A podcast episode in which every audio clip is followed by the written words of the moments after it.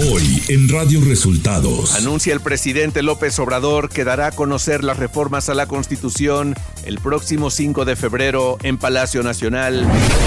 Padres de los 43 estudiantes de Ayotzinapa dejan la mesa de diálogo con el gobierno. Otis deja daños en Acapulco por más de 35 mil millones de pesos, afirman aseguradoras. Esto y más en las noticias de hoy. Este es un resumen de noticias de Radio Resultados. Bienvenidos al resumen de noticias de Radio Resultados. Voces informativas, Alo Reyes y Liz Ángel Marín. Quédese con nosotros. Aquí están las noticias. La mañanera. En la conferencia de prensa de este viernes, y luego de anunciar que no asistirá el 5 de febrero a Querétaro al aniversario de la promulgación de la Constitución de 1917, el presidente dijo que ese día dará a conocer todas las reformas a la Constitución en Palacio Nacional. En esta ocasión no voy a asistir el 5 de febrero a Querétaro, el día de la Constitución, porque vamos a conmemorar ese día aquí en el recinto en donde se aprobó la Constitución de 1857. Y voy a presentar ese día todas las iniciativas de reforma a la Constitución. Aquí es un paquete de iniciativas que tiene que ver con el bienestar, que tiene que ver con salarios, con pensiones, con la reforma al Poder Judicial, la reforma electoral, la democracia, todo. López Obrador aclaró que la reforma de pensiones solo tiene que ver con los montos de la jubilación y no tiene que ver con que el gobierno se quede las afores. Está pensando, creo que escribió, de que lo que queremos es quedarnos nosotros con todos los ahorros, con todas las pensiones. No, no somos ratas no somos corruptos. El jefe del Ejecutivo especificó también que se buscará que paulatinamente los trabajadores cuando se retiren se vayan con el 100% de su sueldo. Para tranquilidad de todos, lo que vamos a hacer es que el gobierno va a ir aportando lo que no ha aportado antes, ayudando para que progresivamente se logre que el trabajador reciba cuando se jubile su sueldo y no la mitad. Y luego de que la Suprema Corte rechazó ajustar el sueldo a la ministra Lenia Batres, el presidente López Obrador le recomendó entregar el sobrante a la tesorería de la federación. Pues es una cuestión voluntaria. Si un ministro o una ministra no quiere ganar más que el presidente, pues que haga sus cuentas y que devuelva el dinero a la tesorería de la federación. Creo que eso no se lo puede negar nadie y que si quiere ir a, al pues que ella se inscriba y que no vaya a las clínicas privadas. El mandatario mexicano dio a conocer que no asistirá a la toma de posesión del nuevo presidente de Guatemala, Bernardo Arevalo, y en su lugar asistirá la canciller Alicia Bárcena. Eh, no voy a asistir a Guatemala. Eh, va en nuestra representación eh, Alicia Bárcena, la secretaria de Relaciones la refinería de Dos Bocas el mes próximo empezará a procesar a toda su capacidad. Esto lo anunció el presidente López Obrador. En el caso de la refinería de Dos Bocas, pues ya casi cumplimos un año de pruebas y es hasta el mes próximo que va a empezar a procesar pues ya a toda su capacidad, pero lleva tiempo Radio Resultados. Elecciones 2024. La precandidata a la presidencia por el Frente Amplio por México, Xochitl Calves, calificó como inaceptable el pacto electoral que realizó el PAN con el PRI en Coahuila. Dijo que ella desde el punto de vista ético jamás aceptaría una cosa que contenga lo que dice ahí. En conferencia de prensa en Michoacán, la precandidata de Sigamos Haciendo Historia, Claudia Sheinbaum, afirmó que los hijos del presidente Andrés Manuel López Obrador son incapaces de buscar un beneficio personal. Y la verdad es que eh, son personas que eh, tienen una, pues una historia de vida vinculada al presidente Andrés Manuel López Obrador, obviamente son sus hijos y en, en, el caso de sus hijos son incapaces de buscar un beneficio personal.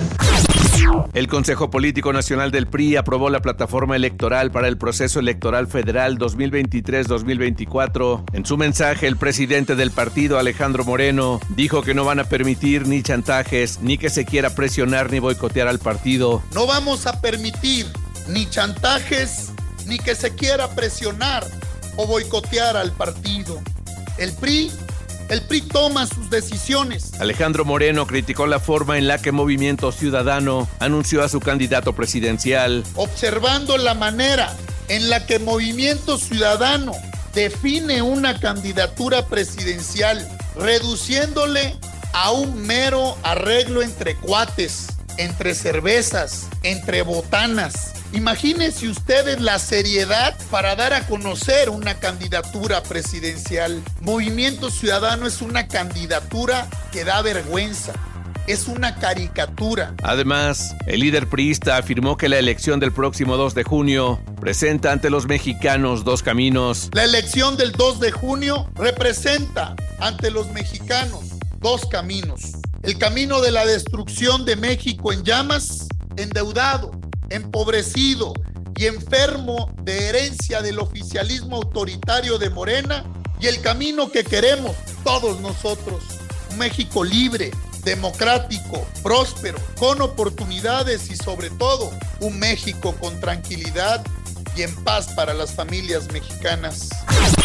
Morena dio a conocer la noche de este jueves el segundo bloque de precandidaturas únicas al Senado, correspondiente a siete entidades, Campeche, Guanajuato, Quintana Roo, Sonora, Tabasco, Tamaulipas y Yucatán, que registrará como parte de la alianza Sigamos Haciendo Historia con el PT y Partido Verde. En la lista se incluye al senador del Verde y expriista Jorge Carlos Ramírez Marín como suplente por Yucatán. También integra la lista Rosalinda López Hernández, administradora general de Auditoría Fiscal Federal del SAT y hermana del exsecretario de Gobernación, Adán Augusto López Hernández, así como el procurador del consumidor, Ricardo Sheffield por Guanajuato.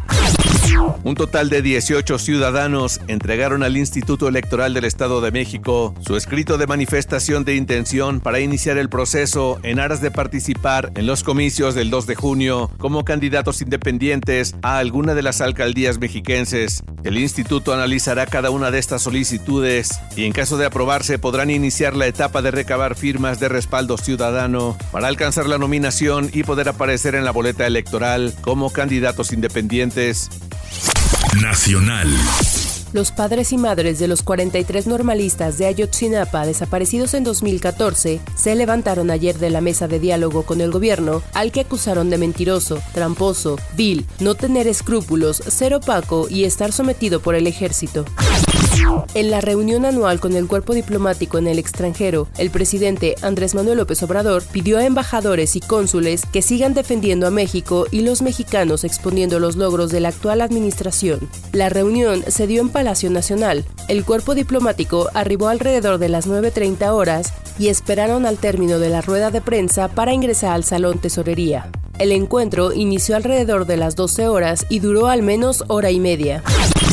La Confederación de Cámaras Industriales, COSAMIN, en voz de su presidente, José Abugaber, dio a conocer que los delitos de robo a transportistas para el periodo enero a noviembre 2023 incrementaron 6.2% respecto al mismo periodo de 2022. Con ello, se pasó a reportar 11.991 a un total de 12.740 delitos contra los transportistas que circulan en el país. De acuerdo con el líder de los industriales, el robo de mercancías y vehículos de carga en las carreteras del país cuesta más de 7 mil millones de pesos al sector.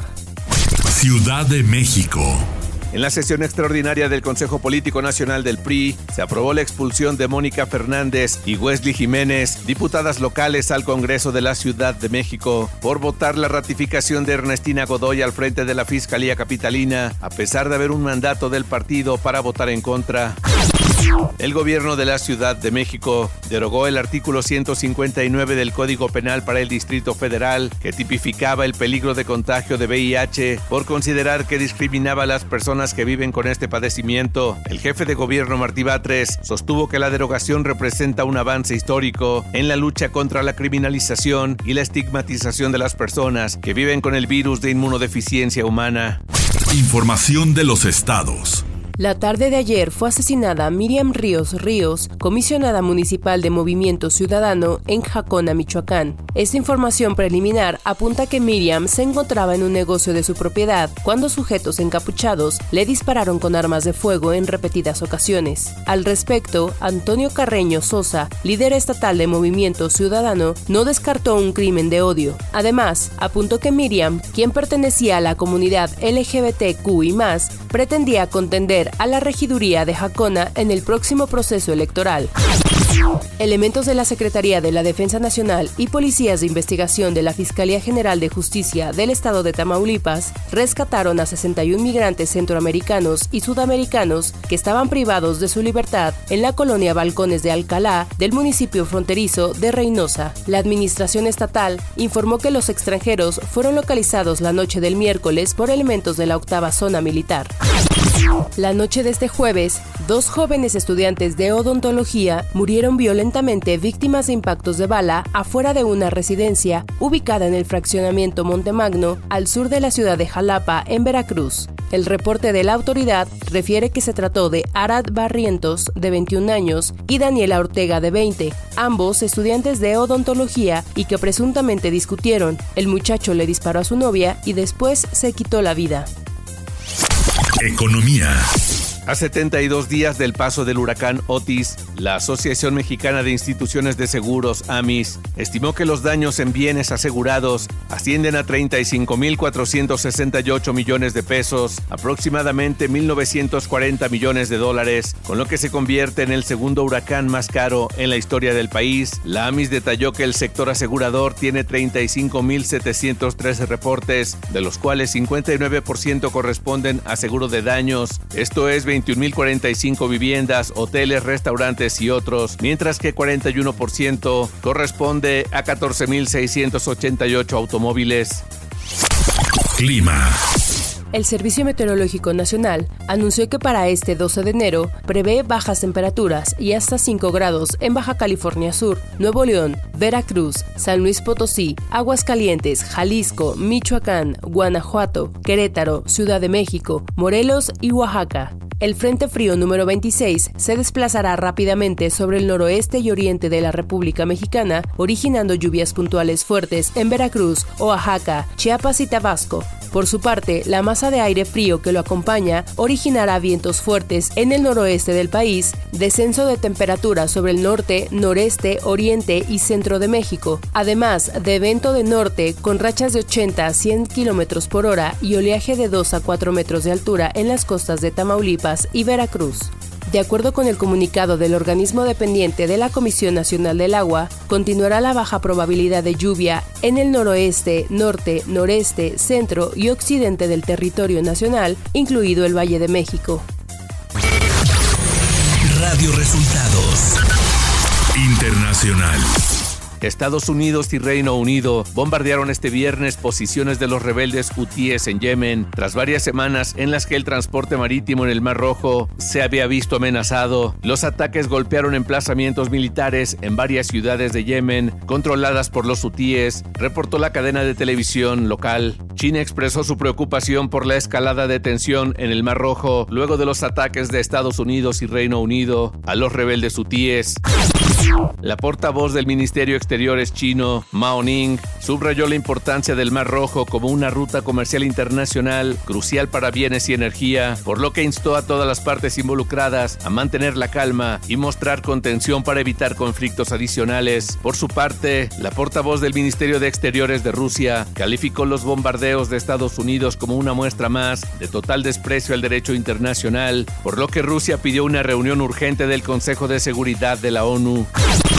Argentina registró en diciembre una inflación mensual del 25.5% y cerró 2023 con una variación interanual de 211.4%, la peor medición de los últimos 32 años. El dato difundido este jueves por el INDEC, Instituto Nacional de Estadística y Censos de Argentina, refleja el fuerte impacto que tuvo en los precios la devaluación de la moneda del 50% y el plan de ajuste implementados por el presidente Javier Milei tras asumir el 10 de diciembre. Con estas cifras, Argentina supera a Venezuela y se ubica como uno de los países con mayor inflación en el mundo.